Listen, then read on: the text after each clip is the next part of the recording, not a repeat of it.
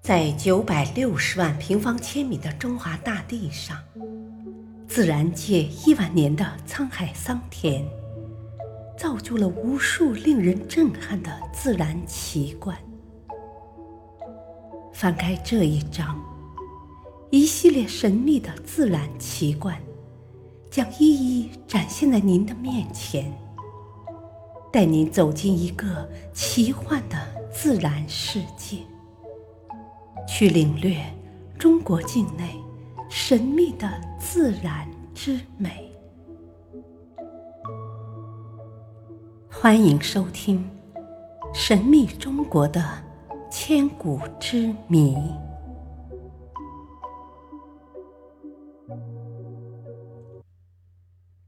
第一章：神秘的自然奇观。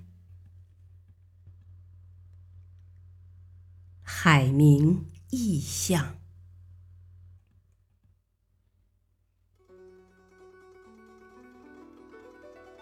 神秘莫测的大海，经常会发出各种各样的声音，诸如惊涛拍岸的轰响、地震和火山引起的呼啸，以及鱼类和其他海洋生物发出的声音。我们把这些海中的声音。统称为海鸣。有些海鸣的声源是众所周知、显而易见的，可是有些地方发生的海鸣，其声源却一直难以弄清。每当风云突变、天气异常或风暴即将来临时，广东省湛江挠洲岛东南的海面上，就会发出一阵阵有节奏的“呜呜呜”的声响。这声音犹如闪雷，一高一低。多年来，当地人对这种声响甚感惊奇，但谁也弄不清它来自何处。从几位花家老人口中。我们得知了这样一个说法：这种海鸣是由沉放在海中的水谷发出的。在很久以前，建造挠洲灯塔时，法国人在附近海域中放置了水谷。挠洲灯塔建于海拔八十一点六米的马鞍山上，是与伦敦灯塔。好望角灯塔齐名的世界著名三大灯塔之一，是目前世界上仅有的两座水晶魔镜灯塔之一。据老人回忆，建成后的灯塔给过往的船舶指引航向，水谷则会做出海上气象预报。也许。水谷是一种海底情况的探测报警器，以声音为媒介，随时向人们发出风浪变化的信息。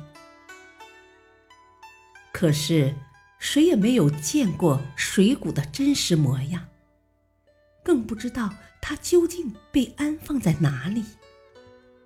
当地有关部门曾专门派出船只。到挠洲岛东南一带的海域中巡视搜索，结果却一无所获。一九六九年，人们曾在这一带海域中发现过一群海兽在游动，有人说是海猪，或说是海牛。于是有人提出，奇怪的海名是海猪。